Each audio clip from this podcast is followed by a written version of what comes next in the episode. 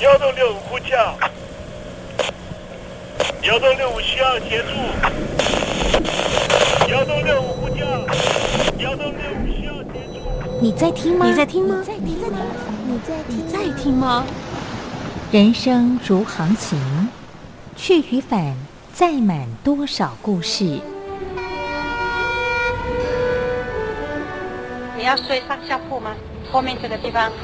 如果吵得太累的话，三天都没有洗澡，真的很累，地上就躺着就睡了。我有看到我父母亲，我现在是要去看父母亲的状况。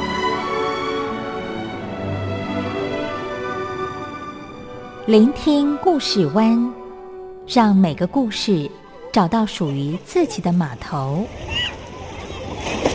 我到了那儿以后，我们就往妈妈家去。我一到那边，就感觉我妈妈已经她能够活活下来都不容易，我知道。他没他没跟我讲，我也不敢问，好好苦。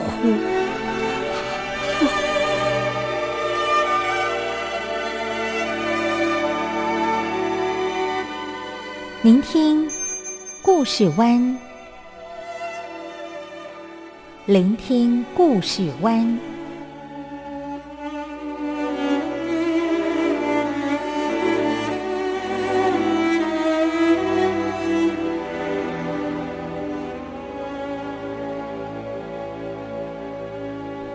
故事总有一个停泊的港湾。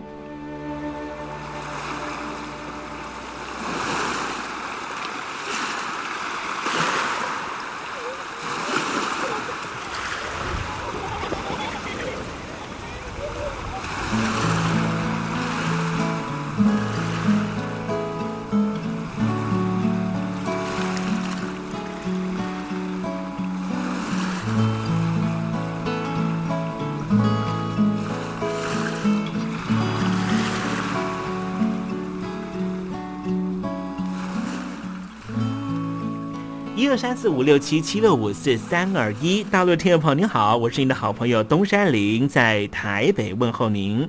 正在为您进行的栏目就是聆听故事湾，一二三四五六七七六五四三二一，全年无休，每天在空中为您服务。您在每天的凌晨三点十分，或是傍晚的六点十分，都可以在光华之声频道收听到这个栏目，聆听环宇趋势。不用太多解释，因为聪明的你心中自有诠释。亲爱的听众朋友，我们的节目早晚各一次，听众朋友你可以选择最适宜的时间，和东山林共度这短暂的五十分钟的时光，就在光华之声的频道空中相见。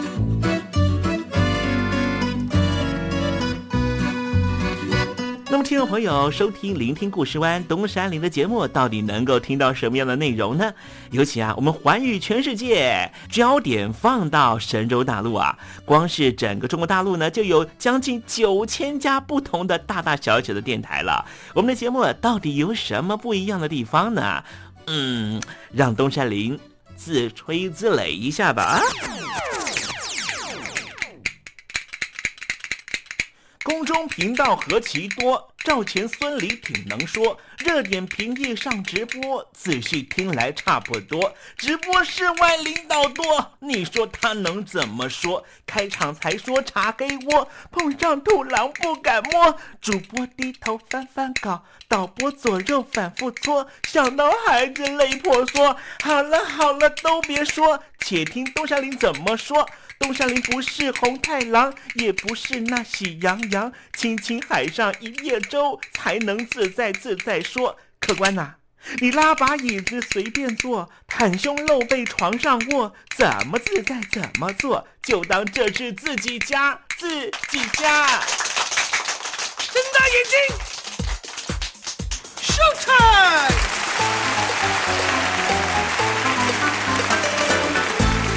Hello，听众朋友，你好，我是你的好朋友东山林，在台北问候您。正在为您进行的栏目就是《聆听故事湾》啦。为什么节目的开场要这样的隆重呢？因为在凌晨三点钟的时候才进行我们的节目。听众朋友可能正在打瞌睡之中，或是呢在睡梦之中，所以呢要赶快把听众朋友呢让那瞌睡虫踢到九霄云外啦。听众朋友，今天的节目非常的精彩，千万不要错过喽。那么精彩的内容到底包含了什么呢？赶快让东山林为您报告。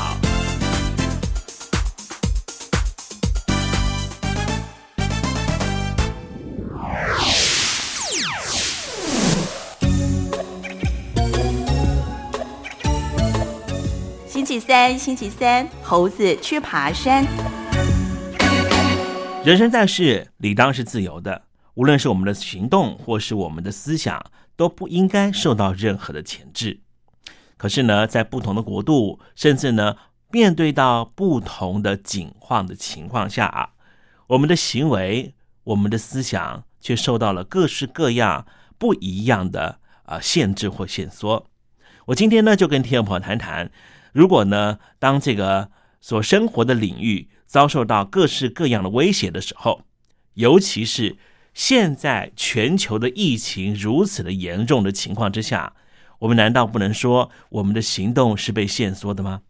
当然，这是因为全球防疫的需求，也是没办法的事情。但是如果遭受到各式各样的恐怖攻击的时候，而执政当局为了要使老百姓能够比较安全，所以呢，必须要限缩大家的行动，甚至对于一些言论的自由，也会做些许的限制。这样的情况到底是这个政府、这个执政当局的问题，还是呢那个恐怖行动发起者的问题呢？待会在时政你懂的环节里面，再跟天友分享相关的话题。我，你只留下这句活该，情都被你出卖，我的伤害值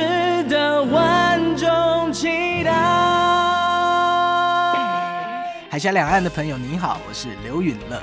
不论你在哪里，不论你正在做什么，都要允许自己快乐哦。我的相爱值得万众期待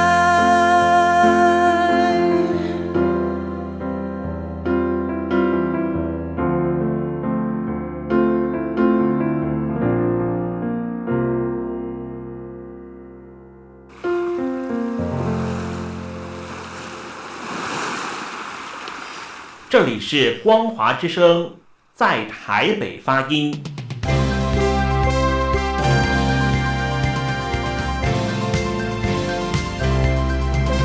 现在，请习近平同志讲话。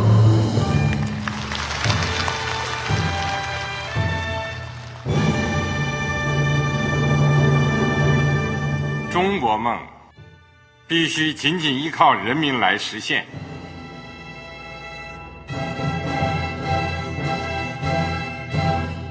好国民得关心家事、国事、天下事。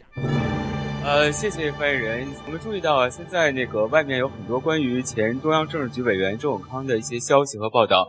我不知道发言人对这个事情有没有什么可以呃透露、可以披露的。国家对于公事啊，不是什么东西都要公示的。我只能回答成这样了，你懂的。那么作为天津市来说，每年要偿还的这个。公路建设的贷款量有多大？哎，这个郝国民，这个偿还得回避时政敏感议题。因为他这个这个事儿，我就不好再说太细。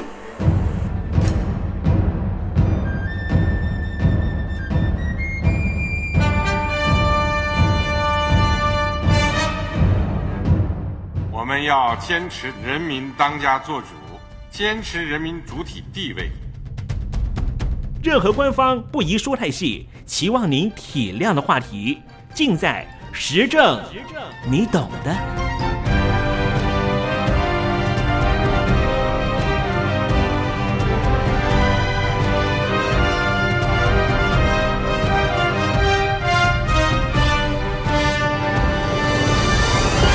我只能回答这样了，你懂的。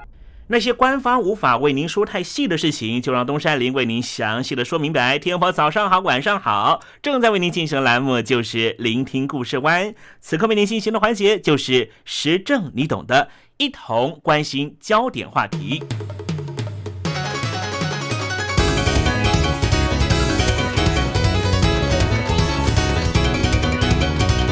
美国的九幺幺事件已经发生了十多年之后啊。每一任的美国总统在连任之后，都会宣称希望能够改变，要 change。可是，美国洛杉矶机场移民检查的关卡仍旧是持续的拥挤缓慢，当然也引发了很多的民众的不耐和不满，当然也包括东山林自己。在九幺幺过后，东山林去了美国好几回了，后来有一次还碰到了海关要求我把整个裤带都要解开给他检查。之后呢，我们也发现了，去美国的话呢，一定要脱鞋子。所以我现在呢，去美国都会记得上飞机之前啊，要把鞋子呢一并送去托运。我就直接穿上夹脚拖鞋或是凉鞋上飞机，因为这样比较方便，至少不用脱袜子。这些在海关移民检查关卡的移民官呐，冷漠冗长、严厉的质询，类似。对待犯人一样的摄影和按耐指纹的程序，这样场景的铺陈，是不是正在提醒这些即将要入境美国的美国公民或是非美国的公民这些国际人士，恐怖主义存在的真实？然而，这样的场景却也正是恐怖主义对民主体制最成功的恐吓和重创。今天东山林就想跟听众朋友谈一谈。恐怖主义成功的关键到底是什么呢？其实就是恐惧的本身，也是独裁政权兴起、挑战民主体制的关键。恐怖主义真正令人恐惧的地方，不仅仅只是恐怖行动当下对于受难者所造成的重创，更恐怖的是，它造成了社会扩大管制民主体制、自由社会中的权利。以及对自我生命尊严的自我管制，在防止恐怖主义的巨大压力之下，我们或许会主动或是被动的牺牲民主的言论和自由的行动，并且在技术官僚的协助之下、扩权之下，我们身为一个自由人的尊严消失在监视器和指纹机下，甚至在预防、贺阻恐怖主义下。官僚系统玩弄权力，扩大了他们对种族和阶级的歧视。因此，在这样雷厉风行的反恐行动和机场安检工作上，我们应该提问的是：到底是谁应该被滞留？到底是谁应该被搜索行李？这样的问题不光在美国，在中国大陆是不是也如此呢？当我们看到了来自于新疆的朋友。遭到盘问的时候，你心里头那个声音是什么呢？你会觉得说这个人肯定有问题，或是你会觉得为什么这个人他的人权要受到迫害，而我不需要被盘问？在面对全球的九幺幺之后所产生的恐惧氛围，第一个获得诺贝尔文学奖的非洲作家来自于奈及利亚，这位作家叫做苏银卡。他说：“恐惧氛围和恐怖的建构背后，正是权力用来支配我们的日常生活的行动。计算我们的恐惧情绪多少，就可以计算出我们丧失多少自由和尊严。生活在台湾的我们啊，特别是年轻的一代，或许一直到二零一三年高铁的爆炸事件。”才可以透过媒体的渲染，感受到些许恐惧的氛围。但是对于成长于戒严时代的台湾中年以上的人民，对于这种统治者权力运作所创造出来的恐惧气氛，一点都不陌生。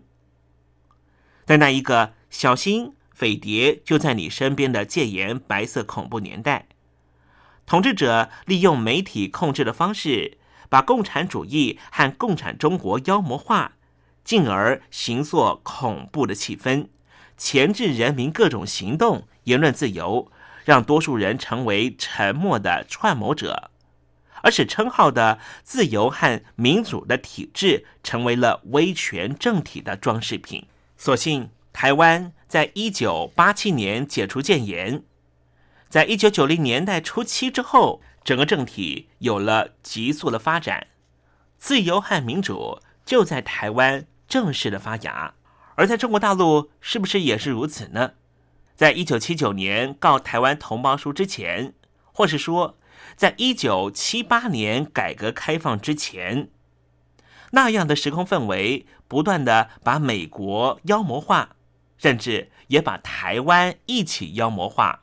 蒋介石成为了蒋匪一帮人，就是美帝主义的走狗。这样的说法，是不是充斥于那个年代呢？即便是现在。是不是北京当局仍旧很巧妙的在操控这样的民主主义来对付台湾有主体意识的人呢？从九幺幺的美国攻击事件之后，全球兴起了反恐行动。在这样肃杀的恐惧氛围里面，这些全球行动成功了吗？至少在美国这个号称世界警察的民主国家。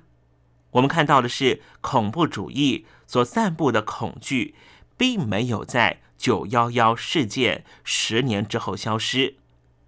恐怖攻击也并没有因为严厉的机场安检而预防了发生在波士顿马拉松的悲剧事件。在持续不断的全球恐怖攻击行动中，我们见证到了民主体系的脆弱，脆弱根源。并不在于民主理念自身的错误，而是所有的官僚系统如何巧妙的运用恐怖主义的威胁，或是其他各种形式的恐惧，恐吓人民，创造出他们自身存在和扩张权力的理由，限制人民行动的自由，扩大而且合理化原本存在的社会歧视。打着民主大旗的美国尚且如此。北京当局以威权政体存在的政权，如果打着反恐行动去对付少数不同的异议分子，那的情况就会更为的严重。也因此，美国、欧洲这些国家在反恐行动上面，一直对于和中国大陆共同合作这件事，保持着非常保留的态度。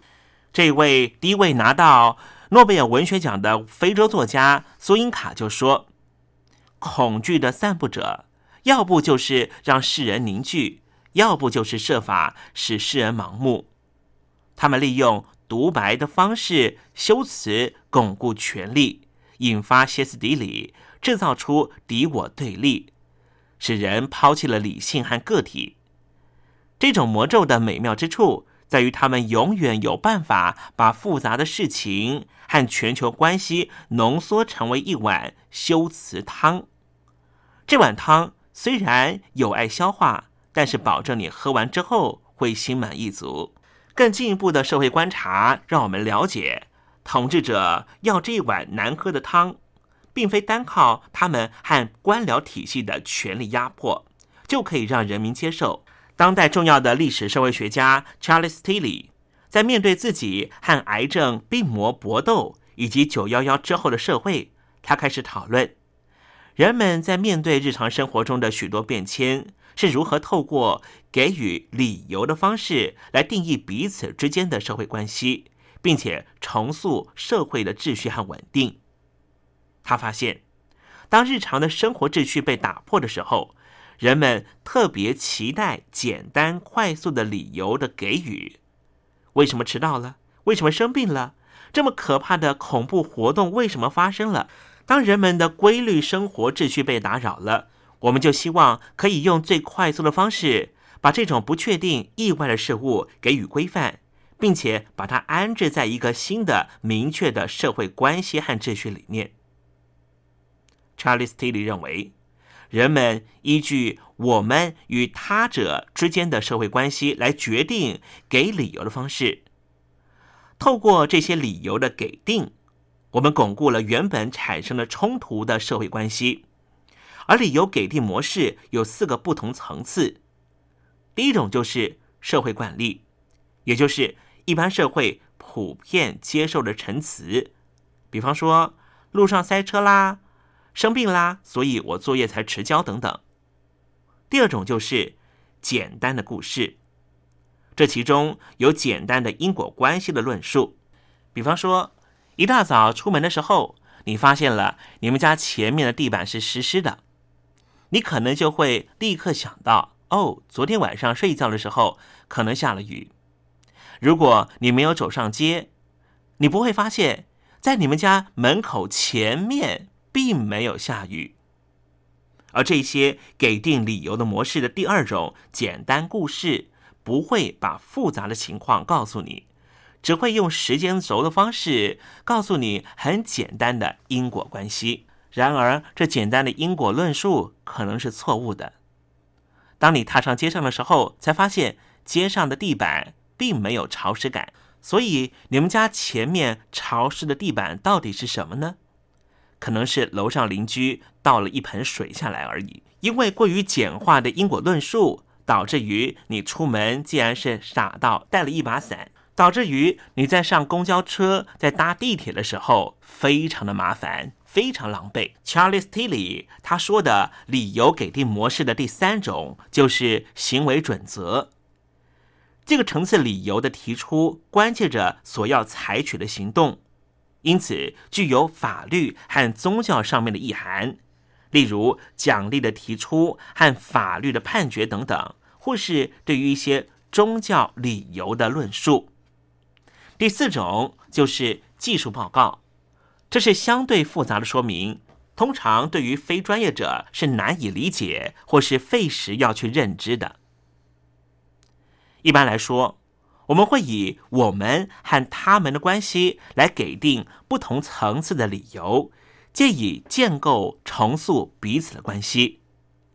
换句话说，透过理由的给予和接受，我们安置别人，也把别人安置在社会之中。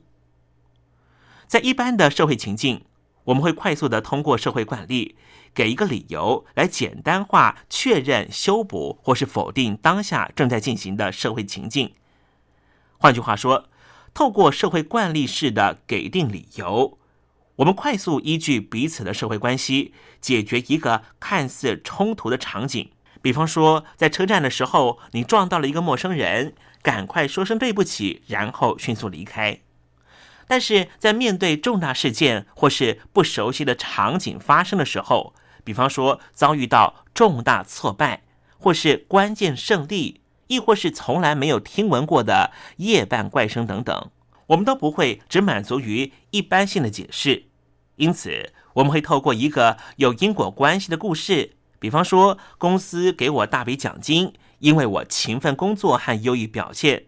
特别是我卖了几百台电脑等等，来正常化自己的状态。在夜里出现了奇怪的哭叫声，我们可能会说服自己：“哎呀，那是隔壁的猫在叫春。”然后继续翻个身，安心睡觉。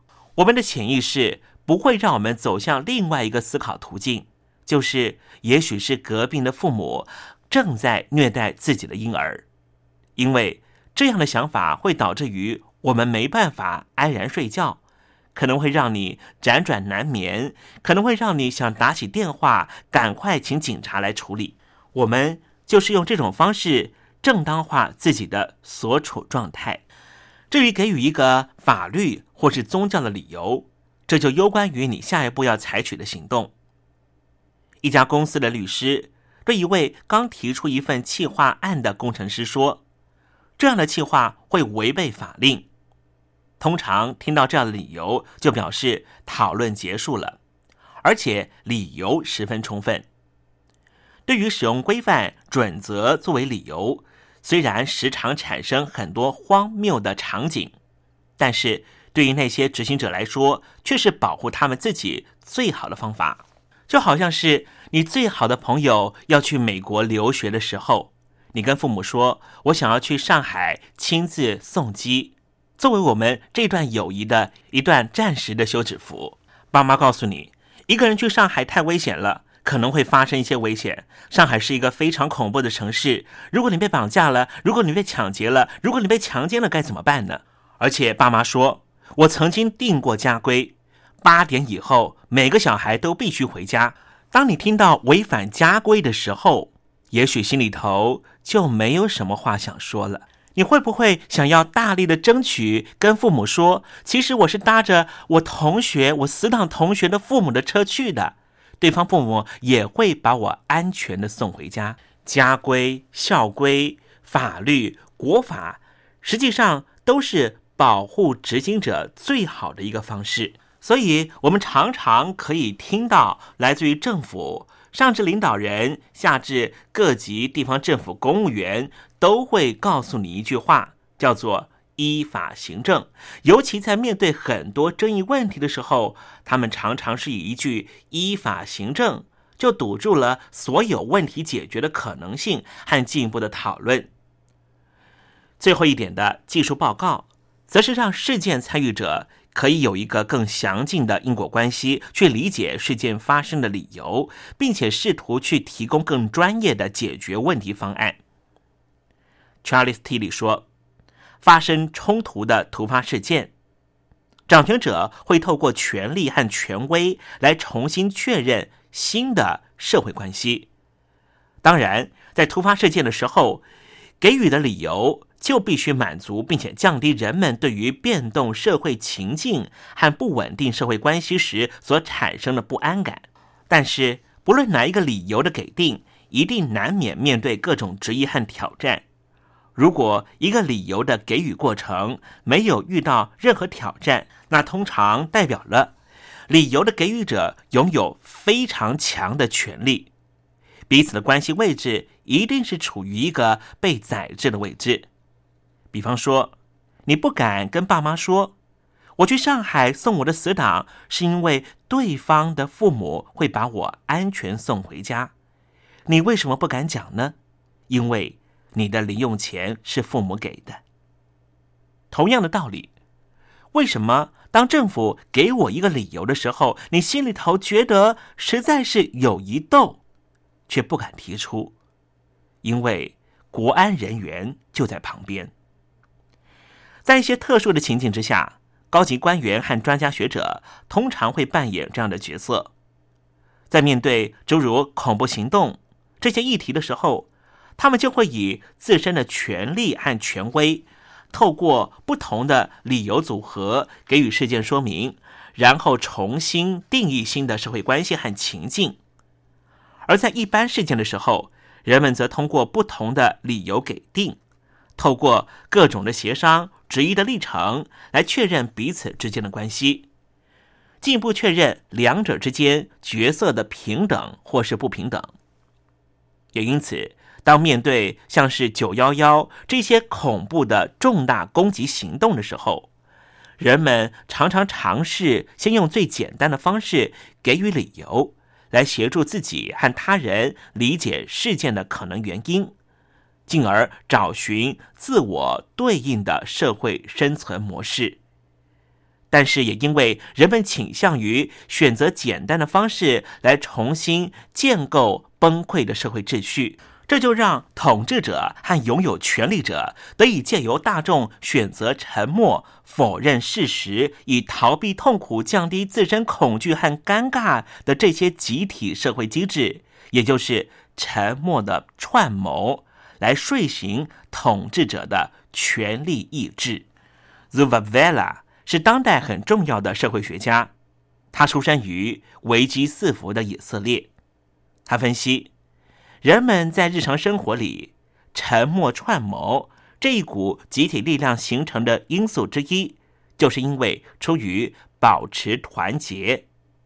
也就是刚才我们提到 Charles Tilly 所认知的社会秩序与关系的重建和巩固，而阻碍了诚实和开放性沟通的可能。我们观察到，九幺幺恐怖攻击事件之后，恐怖行动并没有因为恐怖首脑的逮捕而消失，全球不同族裔的人民。也没有因为这些反恐行动的严密监控，生活的更为安全、更为和谐。相对的，恐怖主义的真正根源，全球性的资源分配不均、区域资源的掠夺、社会的阶级不公和歧视、偏见等等，却从来没有认真的公开讨论和解决，因为人们选择放弃挑战主流社会所存在的议题。宁愿限缩自由和民主体制的权利，来重置和巩固自我与他人在主流社会中所存在的社会关系和位置。听众朋友，没有人希望活在恐怖主义的威胁之下，但是恐惧本身正是恐怖主义成功的关键，也是独裁政权兴起、挑战民主体制的关键原因。因此，我认为，警戒恐惧对民主体制的伤害，我们应该用更开放、更多元的态度面对歧义，消弭恐怖主义的种子，而不是以冗长的人龙和繁琐的程序来杜绝所谓的恐怖分子。我们必须以更复杂的理由分析和说明，取代简化的故事和社会常规。来看待恐怖主义的兴起，我们也必须真实的面对事情的真相，即便它令人恐惧而尴尬。东山林相信，唯有更民主的体制、更自由的生活，恐怖主义所意图散布的恐怖氛围才没有办法得逞。这才是真正消弭恐怖主义的最佳方式。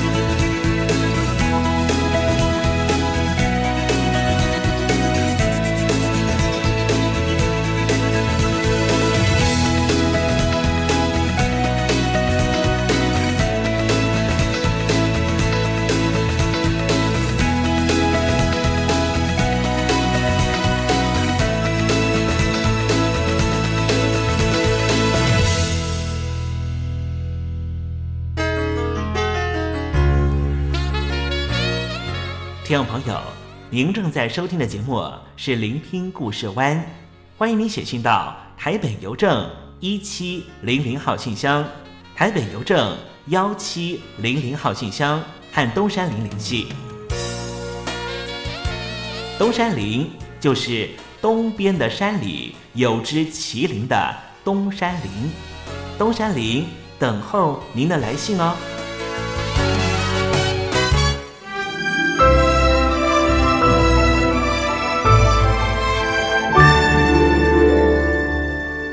我在疫情下的生活。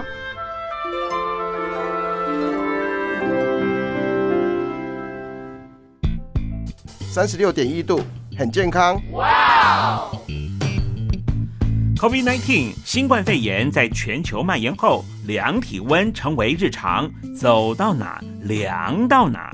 还有啊，戴口罩也是生活必备，没戴口罩寸步难行。哦。非常时期，能不要出门就不要出门，在家办公最安全。三餐买外送，购物到线上，尽量避免跟人接触。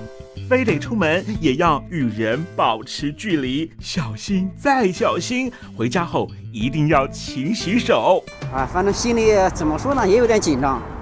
病情现在这么严重，心里总有点恐慌的。回去以后，赶快的就就是洗仔细的点儿，哎，洗彻底的点儿。而现在没有健康码核酸检测，在大陆哪儿都去不了。出国旅游更是想都别想。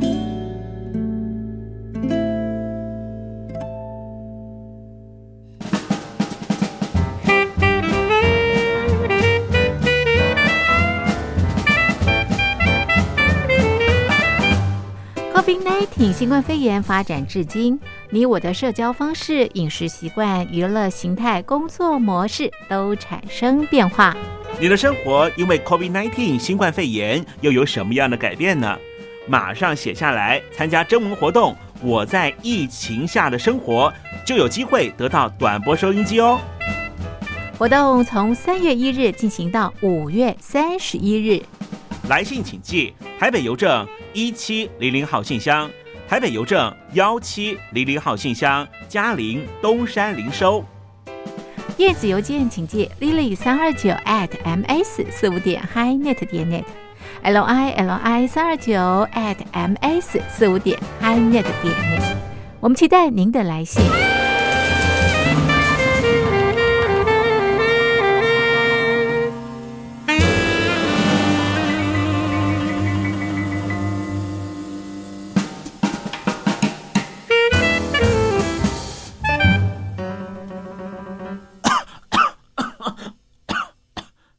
哎，别害怕，我我没有染病啊，我只是喉咙痒痒的。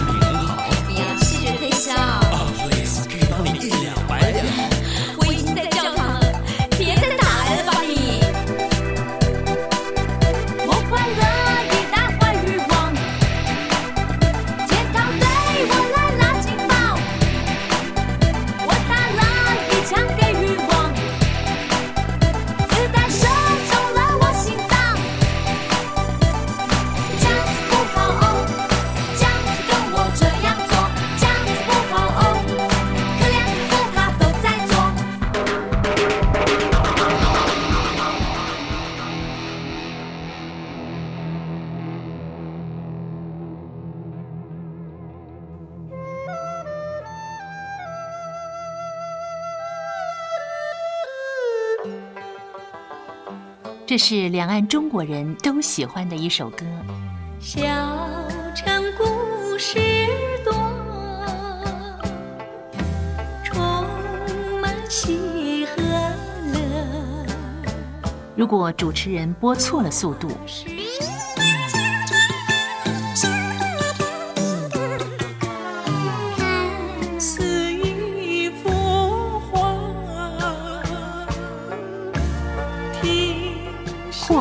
或慢的走调歌曲，都不是听众喜欢的。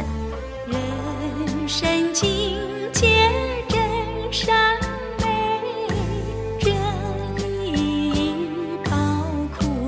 两岸和谐关系也得循序渐进，快慢相宜。小城故事真不错，亲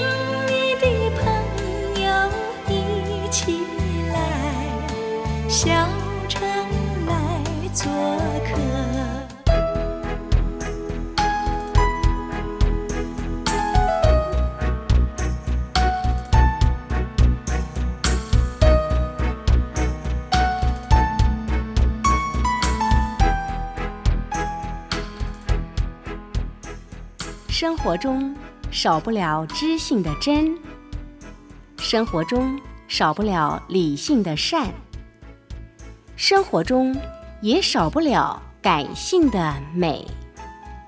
光华之声，永远陪伴您，生活在真善美的世界。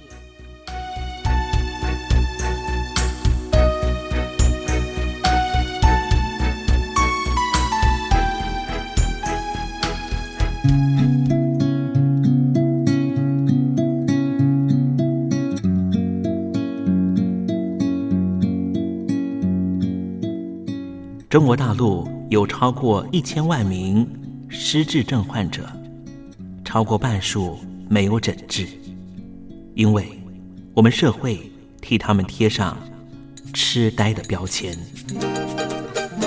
Hello，Hello，失智症不是绝症，及早发现，尽早治疗，可以减缓恶化。透过饮食，还可以避免患病哦。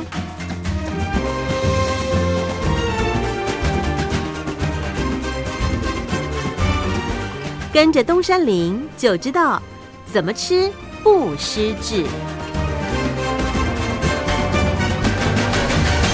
Hello，听众朋友你好，我是你的好朋友东山林，在台北问候您。又到了怎么吃不失智的环节，跟着东山林一起发现不失智的饮食秘方。今天为您介绍的食材啊是柑橘类。柑橘类啊，它的营养成分包含了很多，比方说富有非常多的果胶，也含有丰富的维生素 C 和叶酸，更能够提供相当数量的钾、钙这些矿物质。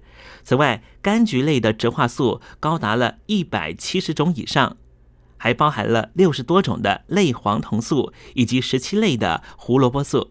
在营养功效方面，柑橘类的水果包括了柳橙、橘子、葡萄柚、柠檬这些水果的外皮都含有丰富的类黄酮素，对于人体健康很有帮助，尤其就是那抗氧化物的功能。它们具有抗发炎、抗肿瘤、强化血管和抑制凝血的功能。同时，类黄酮素、维生素 C 和多种的抗氧化植化素能够有效的降低坏的胆固醇的浓度，它可以预防心血管疾病的发生。另外，柑橘类含有抗氧化功效的维生素 C 和柠檬黄素也能够有效的改善血液循环不佳的问题。它可以强化我们的记忆力，提高思考反应的灵敏度。不过，在吃柑橘类的水果的时候啊，东山林还是要做一个非常好的提醒。这个提醒就是呢，因为柑橘类的水果偏酸，食用的时候避免加入太多的糖，以免造成您身体上的负担。好了，今天咱们吃不失智的环节，向您介绍的食材啊，就是柑橘类的水果。这一类水果呢，希望听众朋友能够广泛的运用在你每天的饮食中，也和东山林一起迎向健康人生喽。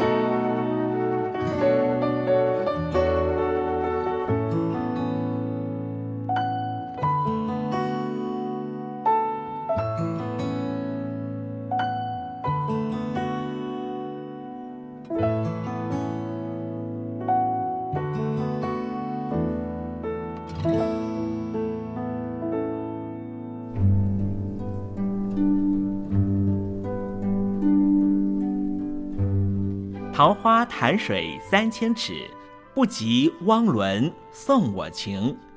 听众朋友，大诗人李白告老还乡，云游四海，从繁华的长安城到安徽乡间的桃花潭。这首送给相见恨晚的朋友汪伦的诗，用词非常淳朴，但是情意深厚。东山林也狗尾续貂一下。台北城杜鹃盛开，不及听友一封短讯，写信给我吧。台北邮政幺七零零号信箱，台北邮政一七零零号信箱。我是东山林，东边的山里有只麒麟的东山林。祝您一切安好，明天再会。